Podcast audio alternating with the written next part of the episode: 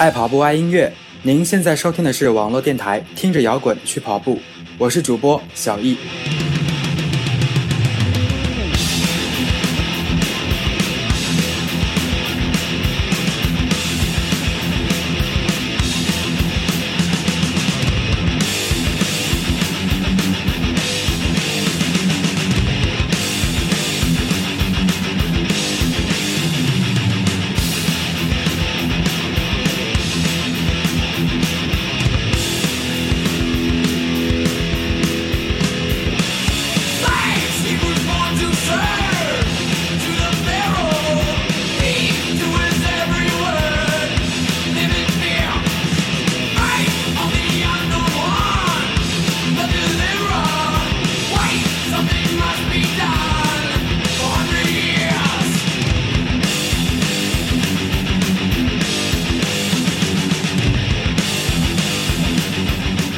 满足听众需求，提升电台质量，我们设计了一份调查问卷，只用两分钟就能完成。调查问卷的链接就在“听着摇滚去跑步”的微信公众号，点击右下角至听众菜单即可。填完调查问卷后，你还可以获得摇跑电台的听众交流群的 QQ 群号，还等什么？赶快行动起来吧！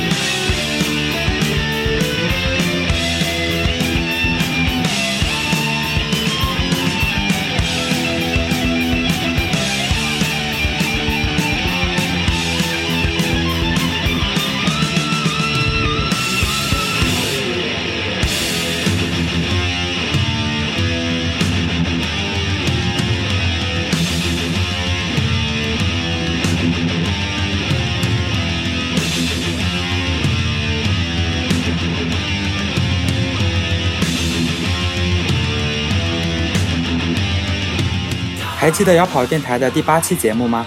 在那期节目里，明宇哲主播说，摇跑电台会以跑步为一个契机，讲述更多的内容。这些内容不会拘泥于跑步作为一个运动本身，而是对跑步这个话题进行形而上的引申。本期节目呢，也是对跑步这个话题做了形而上的引申。本期节目我们要聊一聊跑步精神。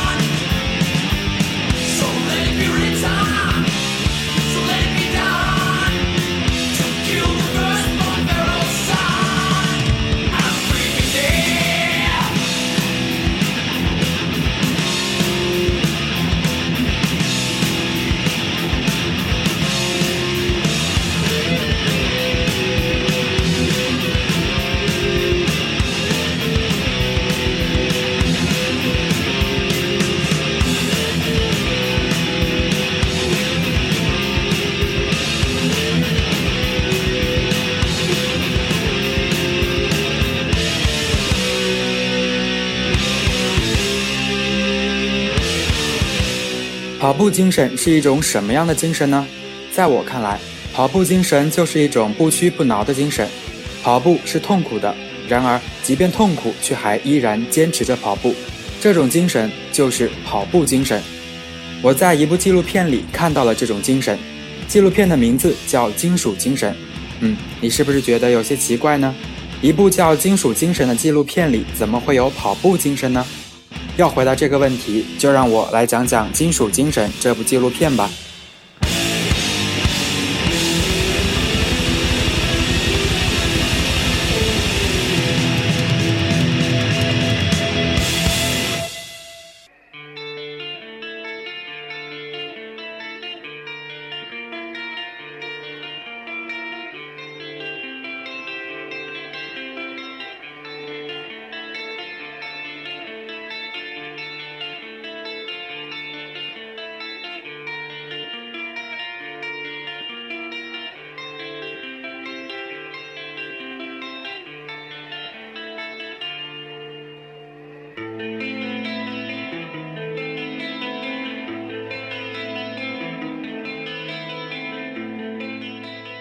金属精神》这部纪录片的英文原名是《Anvil: The Story of Anvil》。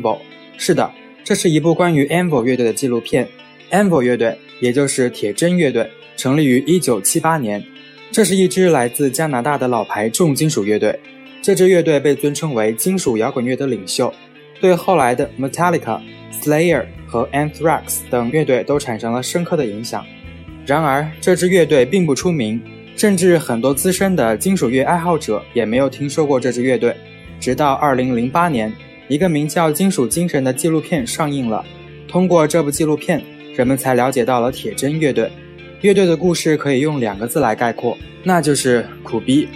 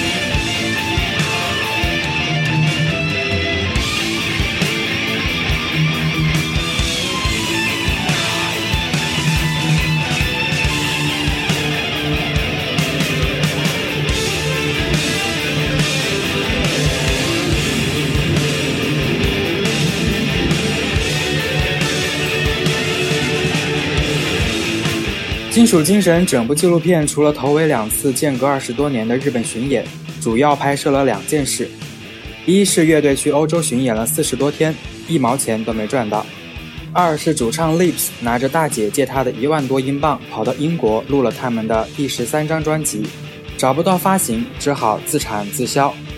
那个在各类金属历史盘点中可以和许多大拿平起平坐的加拿大金属之神。根本就是一帮苦逼的加拿大民工。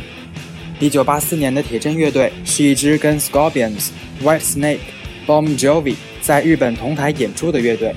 乐评人对铁针乐队的评价是：铁针乐队在一九八二年发行的专辑《Metal on Metal》对后来的重金属唱片产生了深远的影响。这张专辑中的某些东西成了现在制作重金属唱片的基本定律。然而，在一九八四年的二十年后，铁针乐队真的像铁针一样，经历了无数锤炼，但却依然只是一块铁针。站在他们肩上的废铜烂铁，却早都已家财万贯。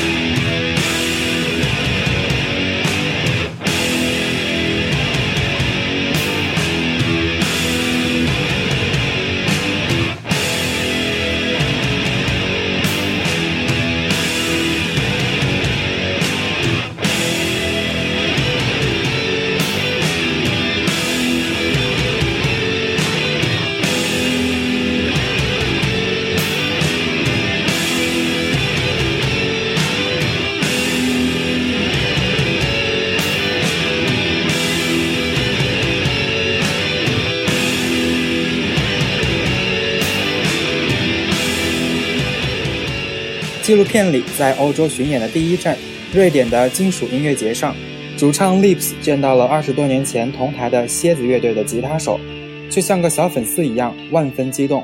可人家根本不记得他是谁。而之后一站的布拉格的演出，Lips 不得不揪住一个小酒吧老板的衣领，脸红脖子粗地问道：“我们演出的报酬在哪？我们做了我们该做的事情，就应该得到报酬。”他们在车站合衣而眠过。他们在错过火车以后包车去演出场地，他们在只有五个人的情况下依旧演出，他们没有赚到一分钱。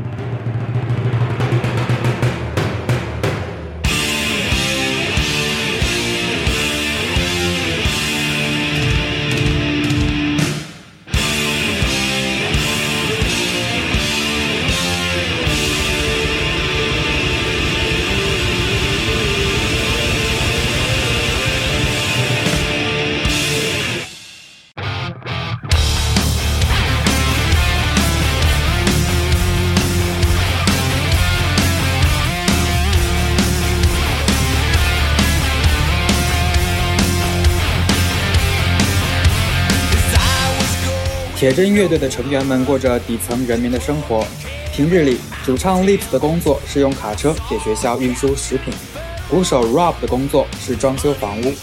为了赚钱录制新专辑，主唱 Lips 找到一个歌迷的电话直销公司，指望干打电话推销一种《黑客帝国》里面基努里维斯戴的墨镜的活儿，一周赚个几百块来攒钱去录唱片。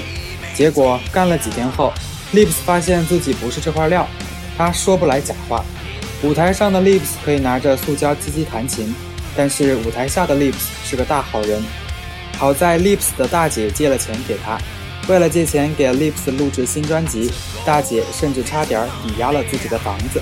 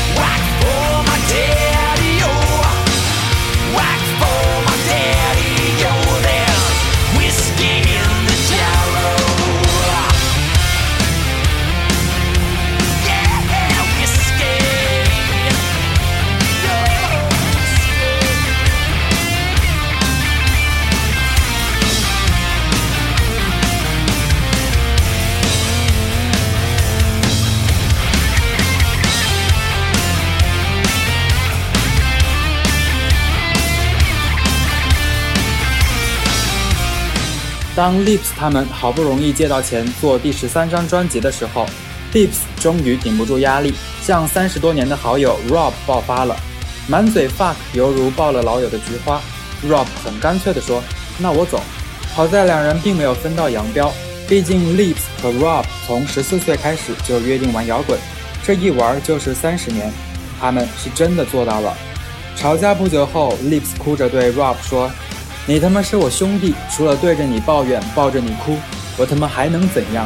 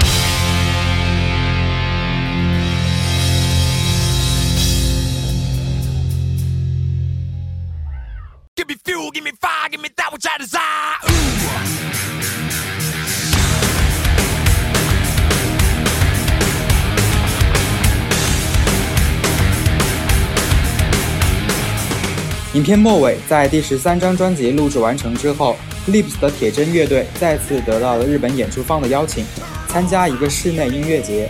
距离他们上一次在日本演出已经过去了二十多年，他们怀着兴奋的心情出发了。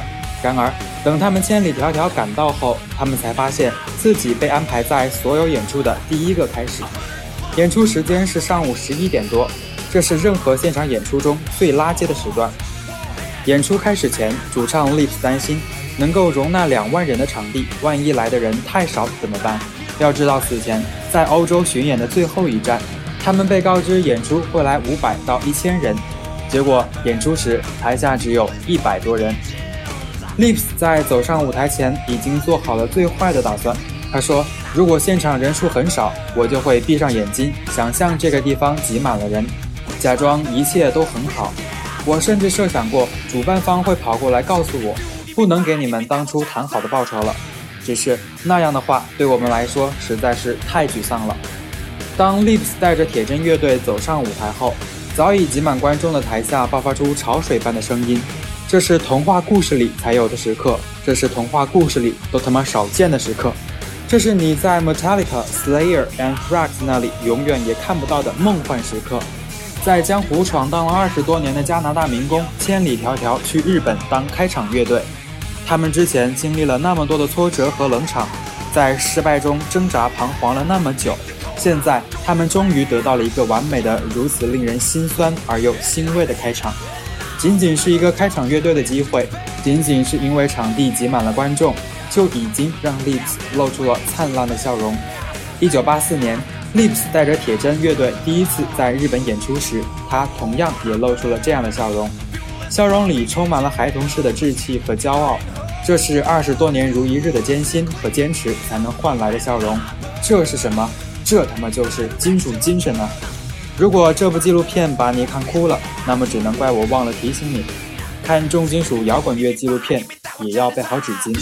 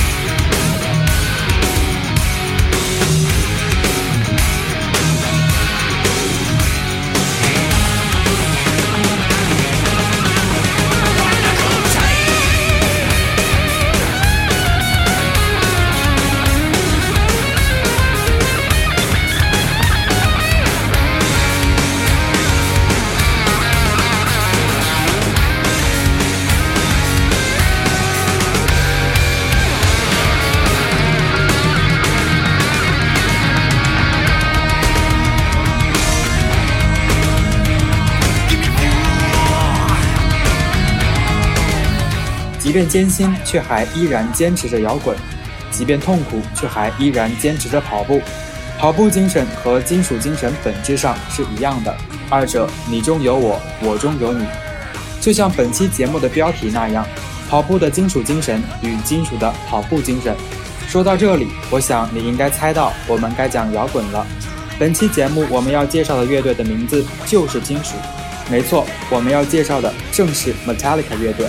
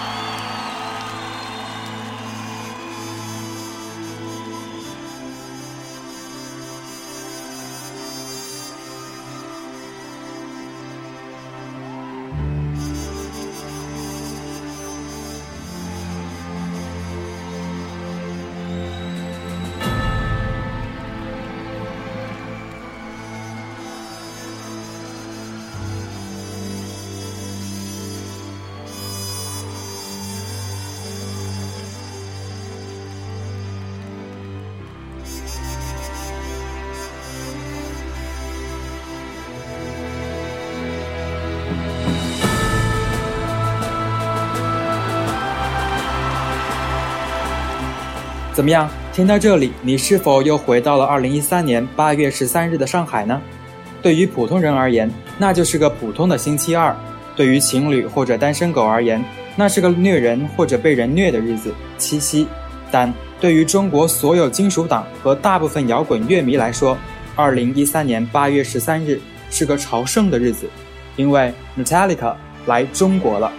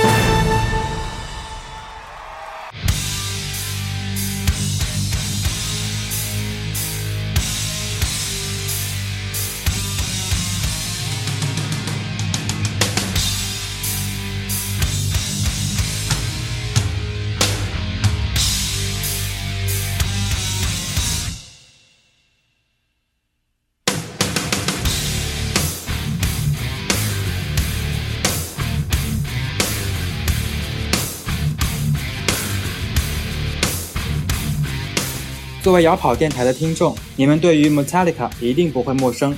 但依照国际惯例，哦，不是摇跑惯例，我还是要把这支中国开唱售票一抢而空、第一排票价被炒到八千的金属乐队做一下介绍。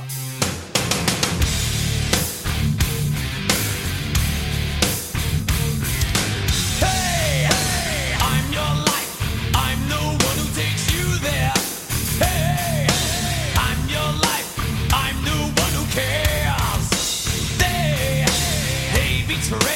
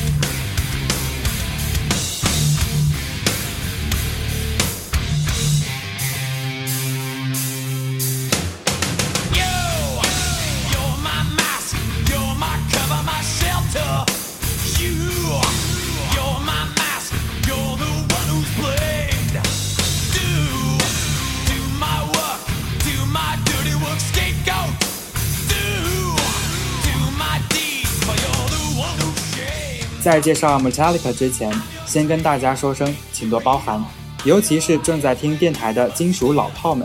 由于我是个入门级的金属党，关于 Metallica 的大多数信息都是来源于自己浅薄的积累、身边朋友的讲述以及网络，所以难免有出现错误的地方，还请各位多多提出意见和建议。我非常愿意和大家一起交流学习。顺便提一下，摇跑电台已经建立了一个 QQ 群，这个 QQ 群的目的就是给大家互相交流和学习的。无论是跑步还是摇滚，或者其他任何话题，大家都可以畅所欲言。怎么样加入到这个 QQ 群呢？就是在听着摇滚去跑步的微信公众号里，点击右下角的致听众菜单，很简单的，赶快加进来吧。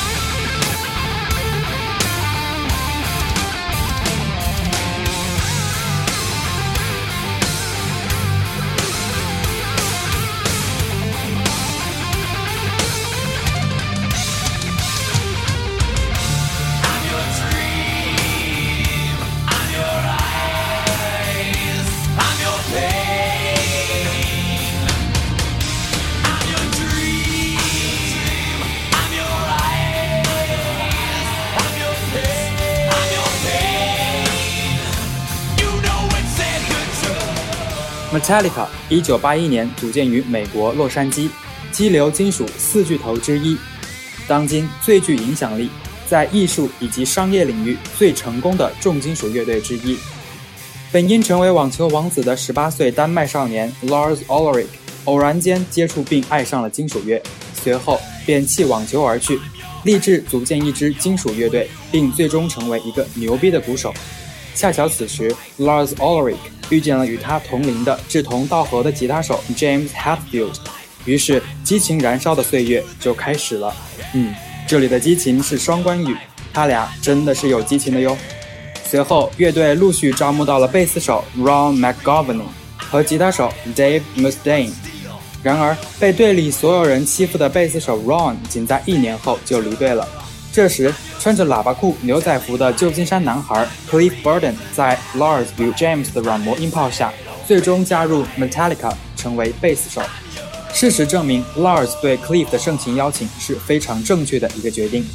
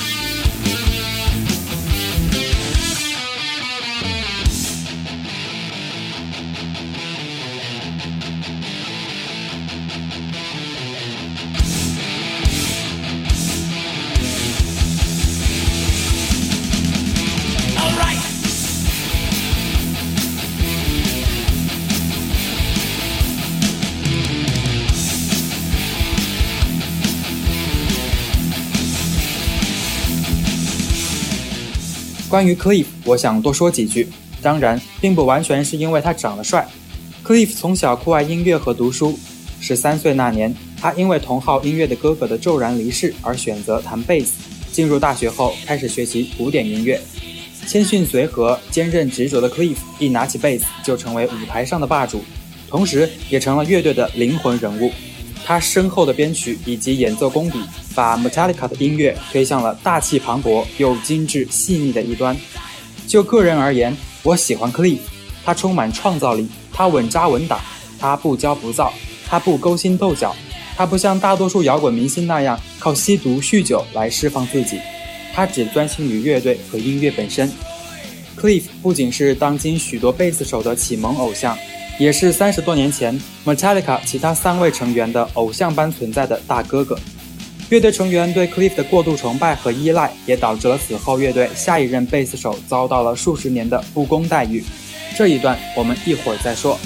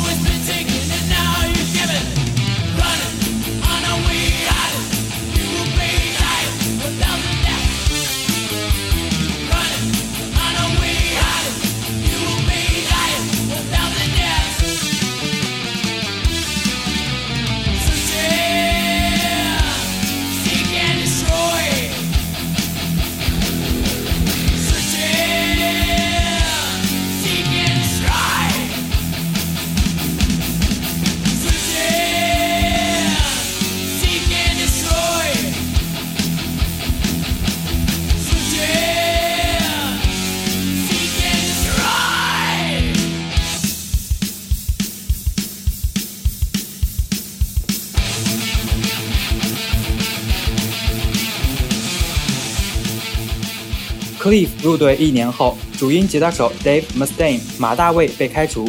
官方解释是，马大卫脾气暴戾、吸毒、酗酒，被乐队所不容。但也有许多民间的说法，感兴趣的可以自己去查阅。离队后的马大卫顶着痛苦、愤怒和决心，创立了激流金属界又一传奇乐队，同时也是四巨头之一的乐队 Megadeth。同年，总是被黑的蛙音小王子 Kurt Hammett 加入乐队。一九八三年七月，Metallic 发行了首张正式专辑《Kill Them All》。这张专辑原名《Metal Up Your Ass》，但唱片公司不允许叫这个名字。于是乐队对唱片公司说：“Kill Them All。”你或许没有仔细完整的听过这张专辑，但你一定见过它的封面。那把大锤子当年是敲开了多少懵懂少年的金属大门呢？现在我们听到的这首歌就是出自于乐队的首张专辑。这首歌的名字是。Seek and destroy.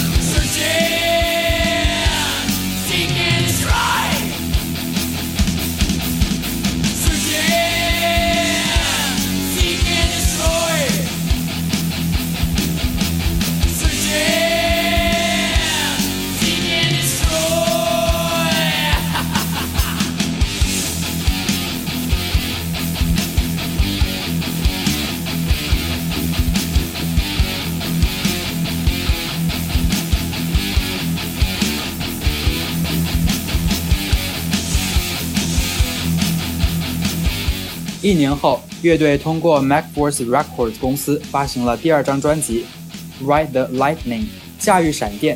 相对于第一张，这张专辑整体更加完善，歌词也变得更有深度。同时，这张专辑也正式完善了 Thrash Metal 这一金属类别。关于这张专辑，我们还是多听歌，少说话吧，因为这张专辑真的是太经典了。这是我最喜欢的一张 Metallica 的专辑。下面我们要听到的是《驾驭闪电》专辑的第四首歌，也是 Metallica 经典中的经典，《Fade to Black》。《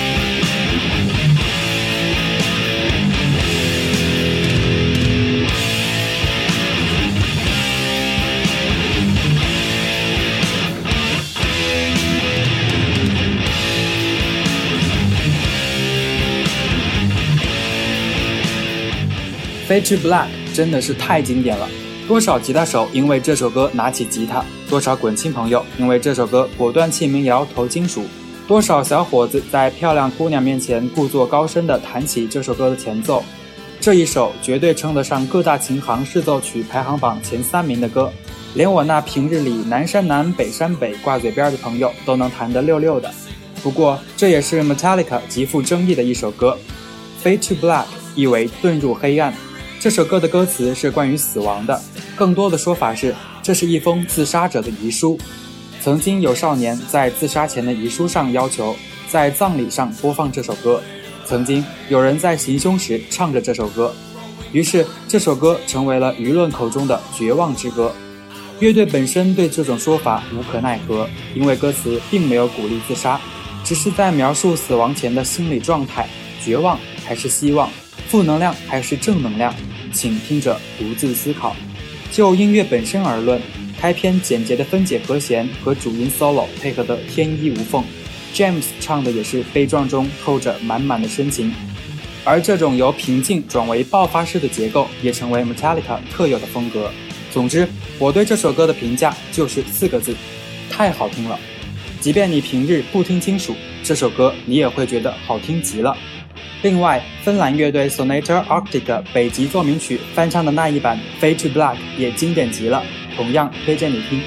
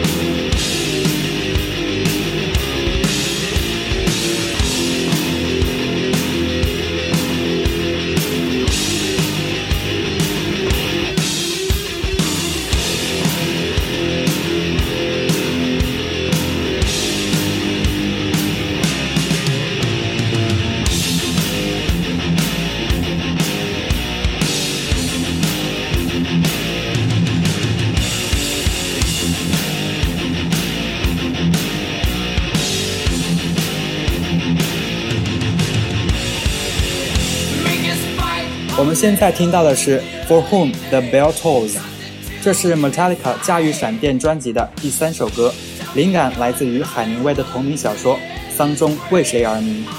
歌词描述了在战争中存活的五名战士，最终淹没在硝烟弥漫的山岗上的故事。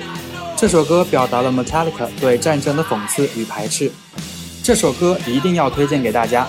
暂且不说 Cliff 在前奏部分异常强大的贝斯失真和挖音。光是超级经典的吉他 riff 就绝对可以入选 thrash 教科书了。总之，甩起来吧！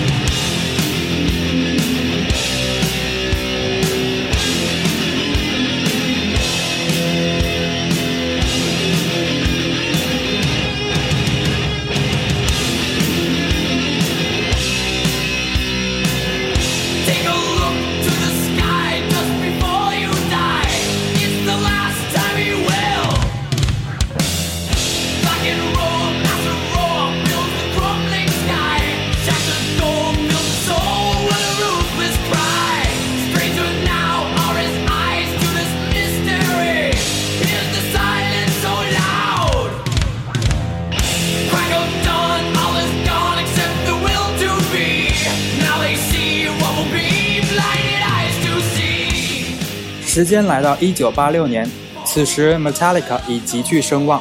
他们与 Electra Records 公司签约后，发行了第三张唱片《Master of Puppets》（傀儡之主）。这张里程碑专辑将 Metallica 乐队推向了鼎盛。但这一年，Metallica 遭遇了乐队生涯中最大的噩耗。《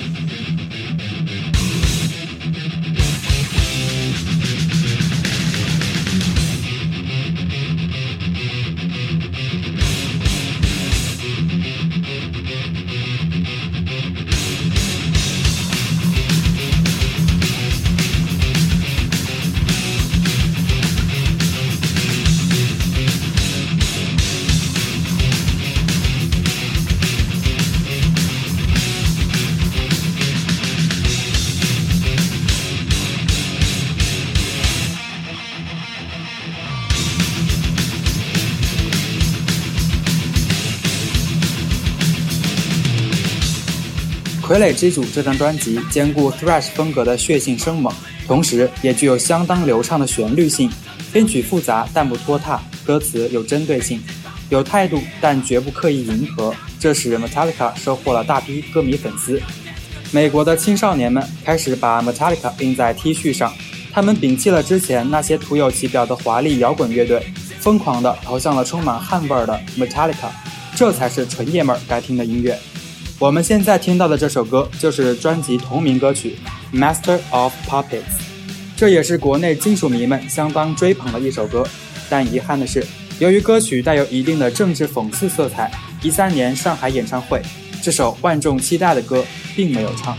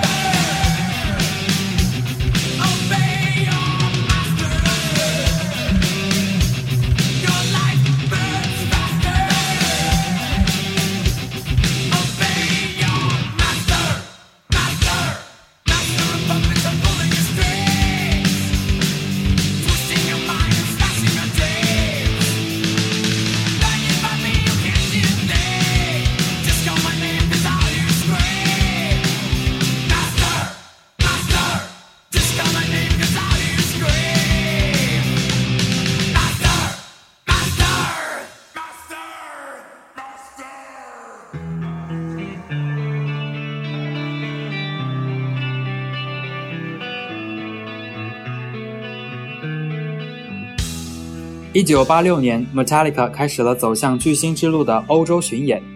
一九八六年九月二十七日，乐队乘坐大巴从瑞典斯德哥尔摩赶往丹麦哥本哈根。上车之前，Kirk 和 Cliff 还为了争夺一个舒服的部位玩起了扑克牌游戏。Cliff 赢得了那个座位。凌晨，大巴上熟睡的人们猛然听到了急促的刹车声，继而是极大的震动和接连不断的翻滚，车翻了。他们遭遇了车祸，大巴侧倾在路上，车内的每个人都在哭喊，除了 Cliff。接着，他们在大巴底下发现了 Cliff，众人把他拉了出来。伴着北欧深秋刺骨的冷风，Cliff 躺在地上，像睡着了一样，任凭众人怎样呼喊，他一动不动。一旁的大巴司机终于在宿醉后彻底醒了过来。James 用拳头逼问大巴司机：“怎么了？怎么了？”凌晨四点钟，只穿着袜子和内裤的 James 在寒风中呼喊：“Cliff，你在哪里？”Kirk 神情呆滞地流出了眼泪。一九八六年九月二十七日，Cliff Burton 去世了。这位极具才华的贝斯手、出色的领导人、Metallica 的灵魂，年仅二十四岁就已离开人世。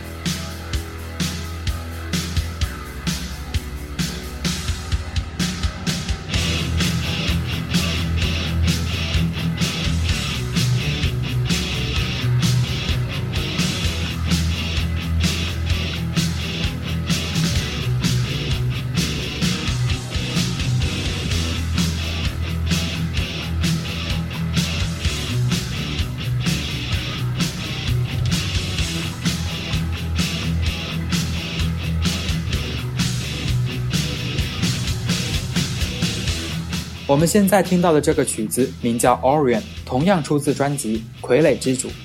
歌迷普遍认为这是最能代表 Cliff 的一首曲子。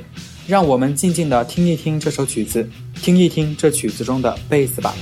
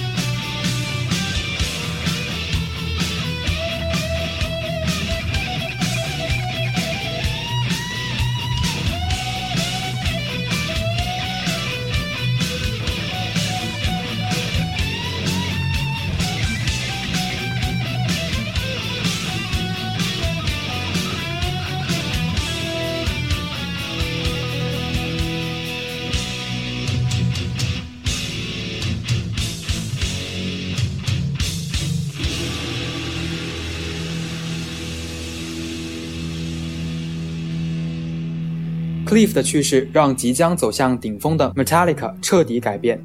用 James 的话说，We were lost。但悲痛之后，乐队决定继续巡演，继续向前走，带着 Cliff 的精神，带着金属精神。于是他们开始招募下一任贝斯手。随即，又一猛将 Jason Newsted 来了。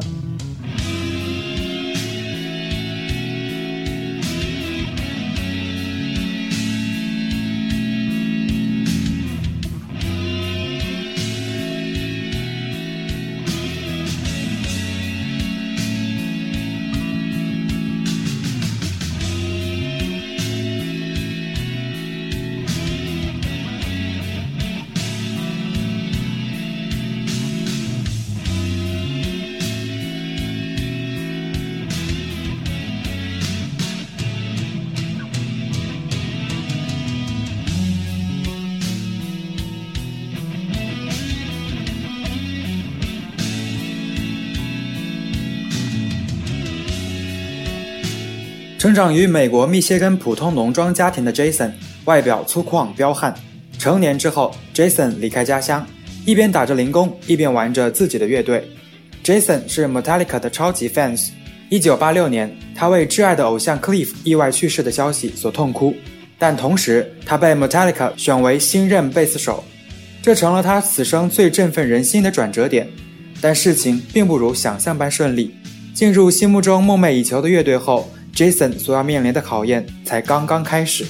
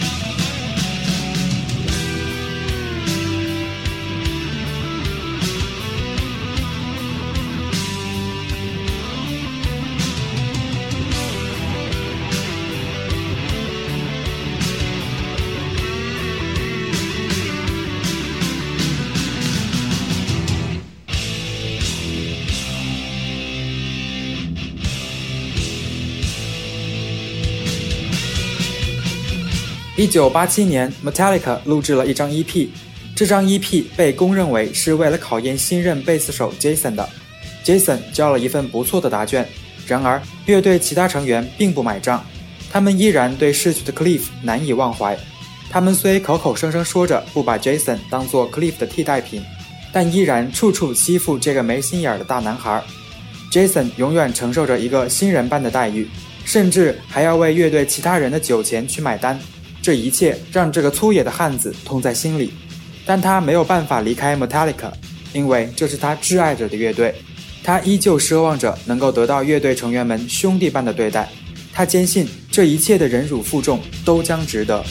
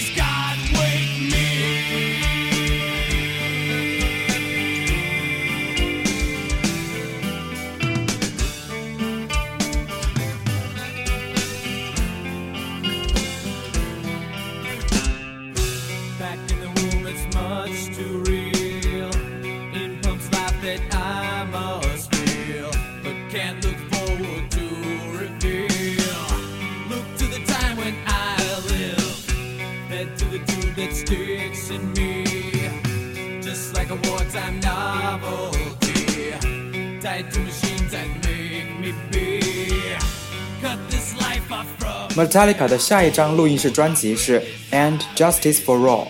在这张专辑里，乐队其他成员对 Jason 的羞辱赤裸裸地展现了出来。他们在整张专辑中故意削弱了贝斯的声音，但这张专辑依然不乏经典。这是 Metallica 所有专辑中最复杂的一张，也是曲目时间最长的一张。同年，Metallica 拍摄了乐队生涯中第一支 video《One》。然而，这支 video 却让部分歌迷感到不满，因为 Metallica 开始被主流所认可，他们挚爱的地下乐队变成了上电视的明星。我们现在听到的这首歌就是《One》，这首歌后半部分简直就是枪林弹雨，密集而强有力的鼓点和 riff，加上最后那变态的 solo 高潮，简直爽翻了。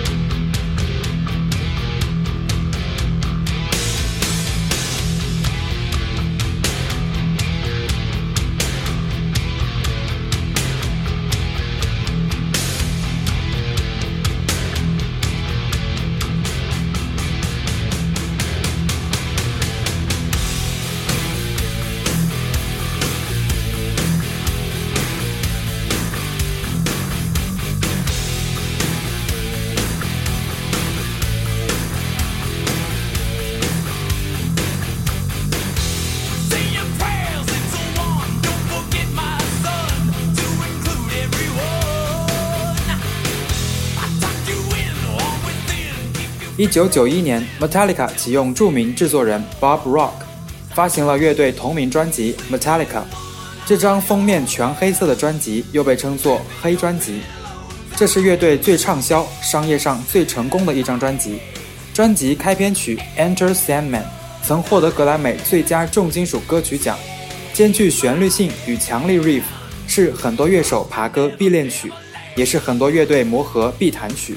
相传，在美国攻打伊拉克期间，美军曾用这首歌来刺激萨达姆的军队。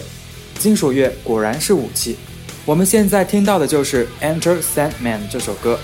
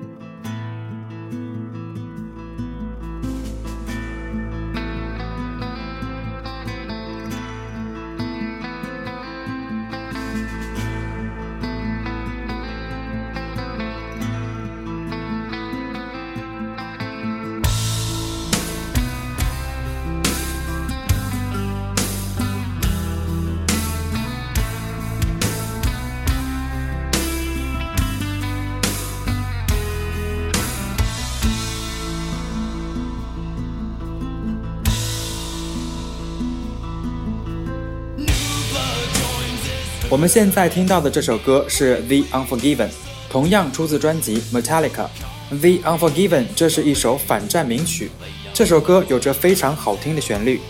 此后，乐队相继出了《The Unforgiven 2》和《The Unforgiven 3》。Metallica 这头洪水猛兽此时慢慢沉静了下来，他们开始理性的思考人生，悲怆的表达态度，他们越发能轻而易举地撼动人心。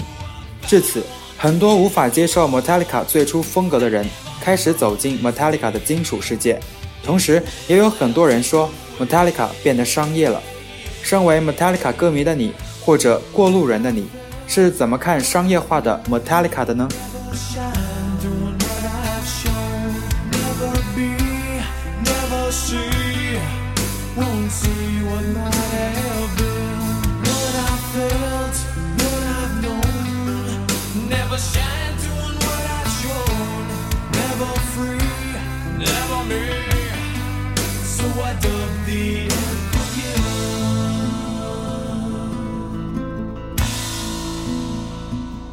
随着黑专辑的全世界畅销，Metallica 开始了长达三年的世界巡演，这其中就包括九一年那场著名的莫斯科图什诺机场音乐节。乐队去到每一个可能有市场的地方，每到一处，该处的 Metallica 专辑销量就随之暴涨，这是 Metallica 无可争议的商业顶峰。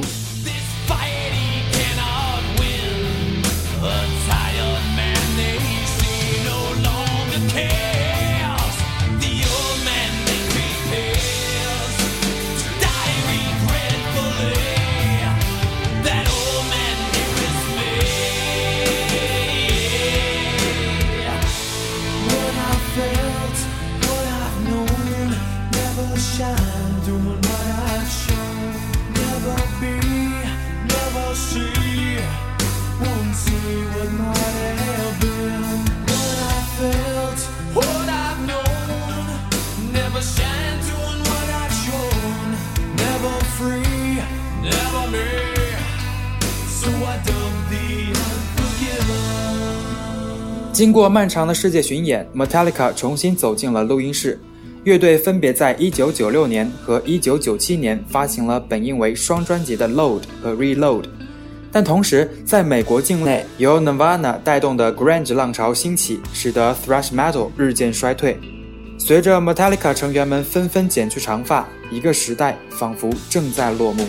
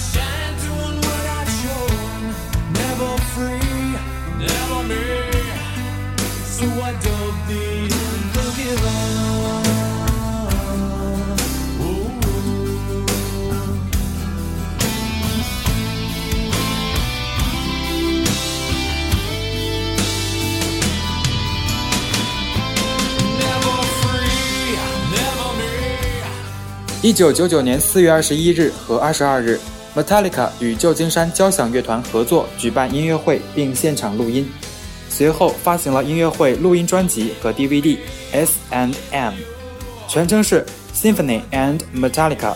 关于这张现场录音专辑，外界褒贬不一。有人说，当时处在事业谷底的 Metallica 操之过急，使得现场的金属乐与交响乐结合的并不完美。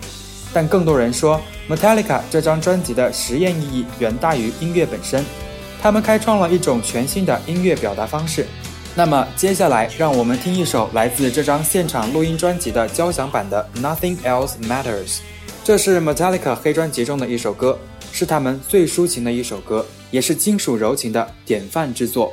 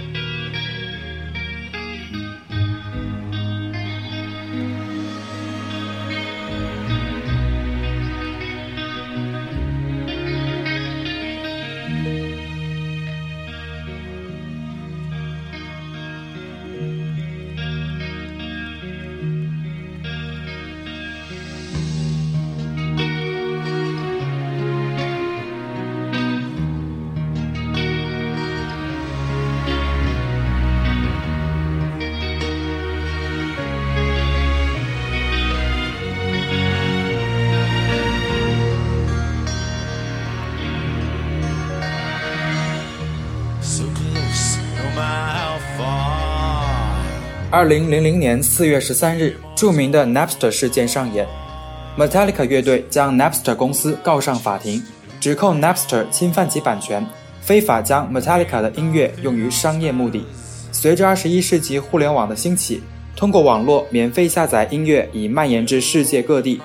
当时，Metallica 正在为电影《碟中谍二》录制配乐，然而这首配乐未经过许可便通过 Napster 网站大量流传，最终。法庭裁定 Metallica 胜诉。不得不说，Lars 在这次打击侵权事件中做得相当积极，给了 Napster 一记重击。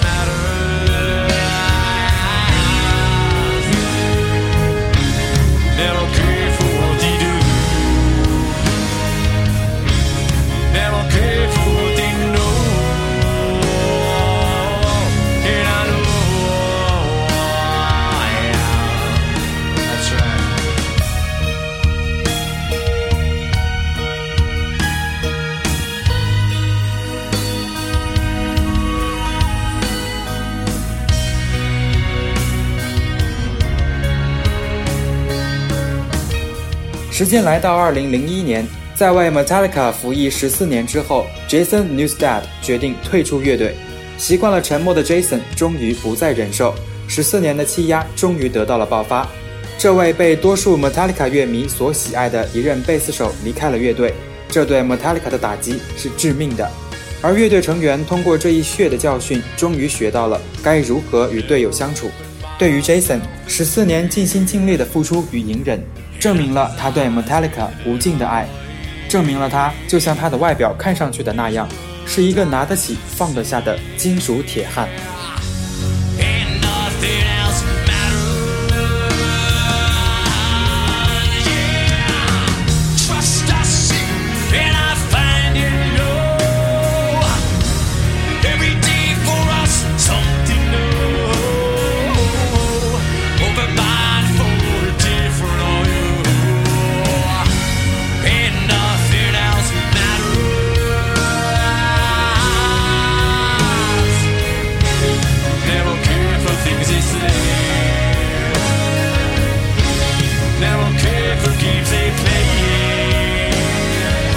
二零零三年，曾经为 Ozzy Osbourne 乐队服役过的贝斯手 Robert Trio 加入了 Metallica。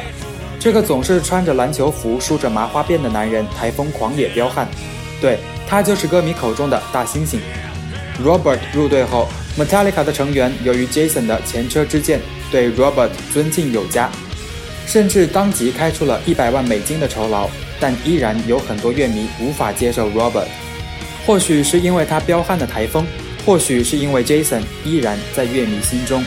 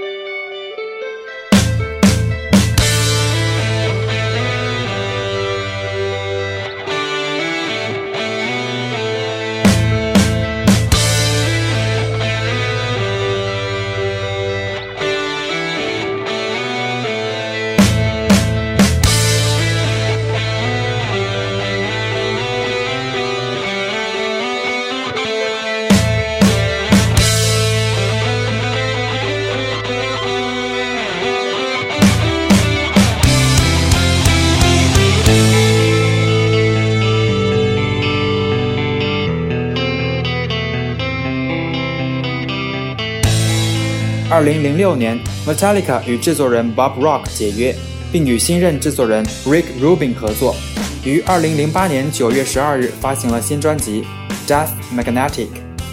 Metallica 全面回归，开启新专辑世界巡演。我们现在听到的这首歌就是来自专辑《Death Magnetic》，歌的名字是《The Day That Never Comes》。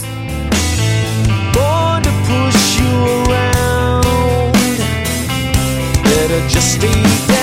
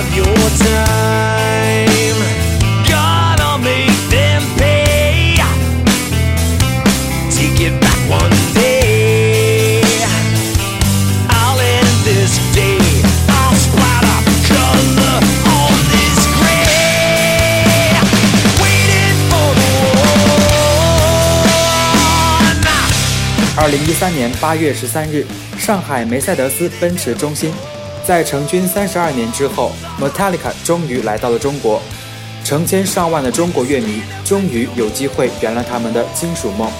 对于 Metallica 的乐队成员，他们非常惊喜地发现，在遥远的东方有这么一群死忠乐迷。演唱会现场从头到尾的大合唱，见证了 Metallica 三十年的发展与强盛，更见证了中国金属乐迷三十年的等待和希望。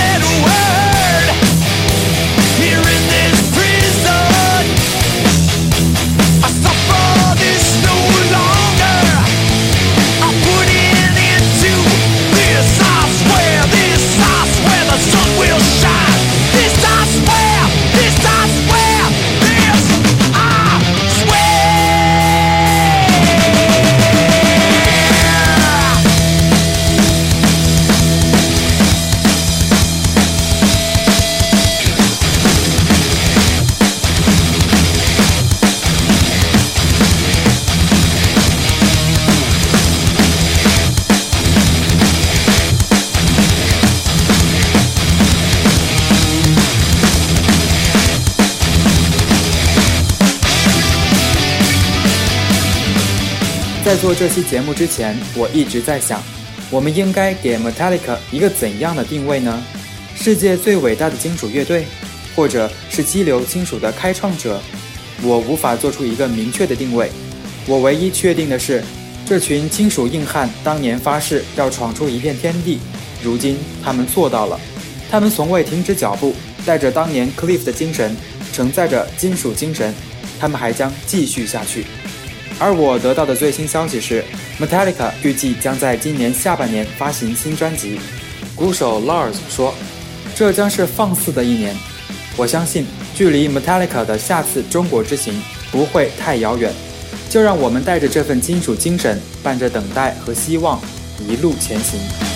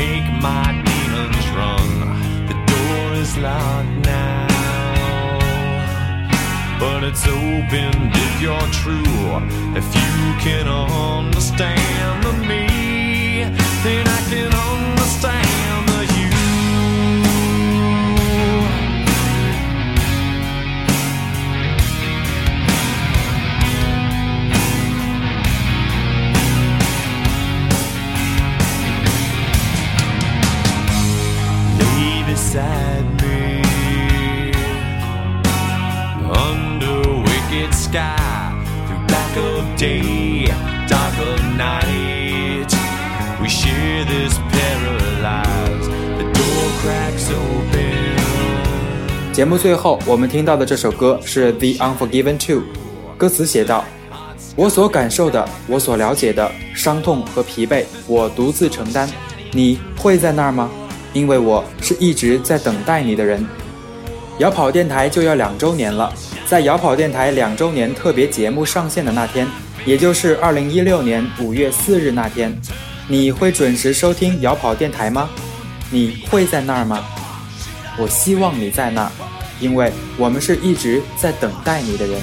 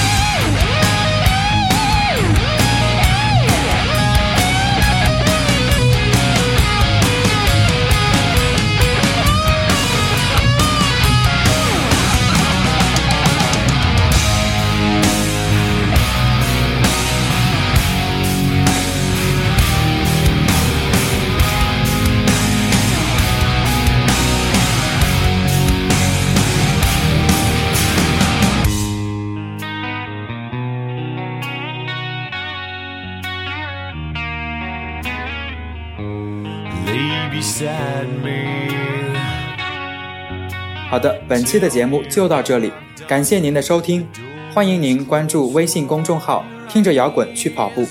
在这个微信公众号上，您不仅可以获得摇跑电台每期节目的文稿和歌单，还可以在线收听摇跑电台的子电台一一电台。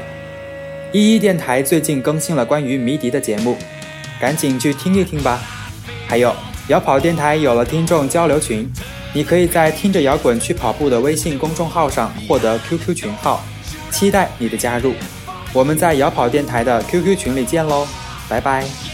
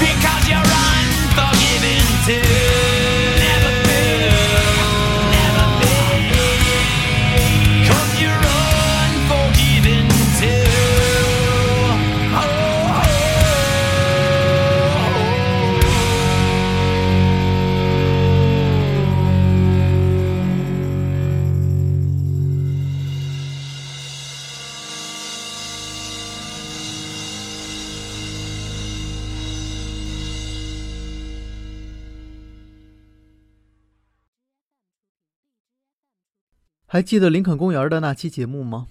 在那期节目的结尾彩蛋里，我说过要用八期节目播放八首彩蛋歌曲，这八首彩蛋歌曲会连成一个故事。现在该第三首彩蛋歌曲了。在播放第三首彩蛋歌曲之前，让我们先把上一期彩蛋里的故事继续下去。他有了一颗黄金之心，他奋发图强，不屈不挠。在他的努力之下，生活一点点的美好起来。也许上帝会眷顾那些自强不息的人。这一天，他独自一人旅行。当他正走在一条陌生的街道上时，一个女孩与他擦肩而过。那个女孩不好意思地笑了一下，她笑起来那么美，那么美。他一下子就喜欢上了那个女孩。他觉得自己好像曾经吻过那个女孩，但是却说不好是在哪里，是在何时。他很冲动地跟女孩要了电话，没想到女孩居然把电话给他了。但是女孩说她有事，就匆匆地离开了。他看着记在手机里的女孩的电话号码，突然觉得与女孩的分别是那么的忧伤。这就是艳遇的忧伤。下面请欣赏钟立风的歌曲《像艳遇一样忧伤》。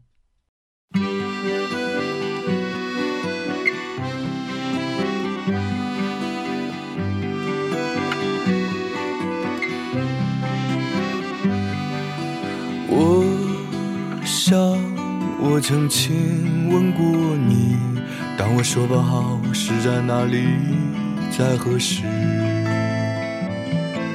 我熟悉门外的青草和你的气息，那么美，那么美，那么美。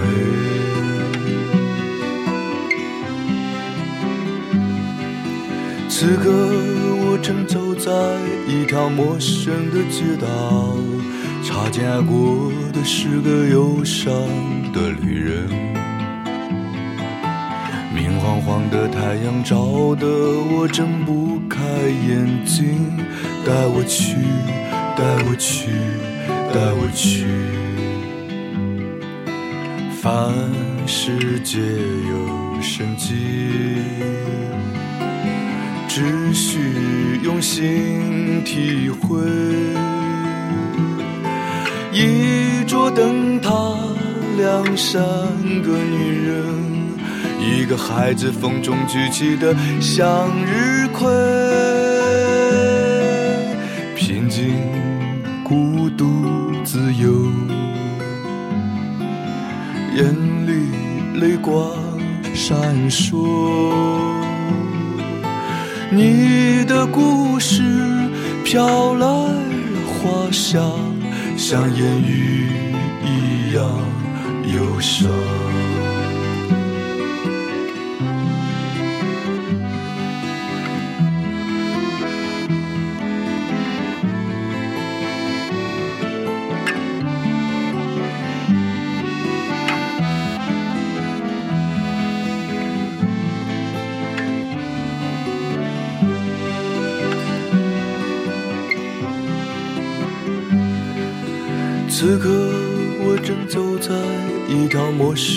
街道，擦肩过的是个忧伤的旅人。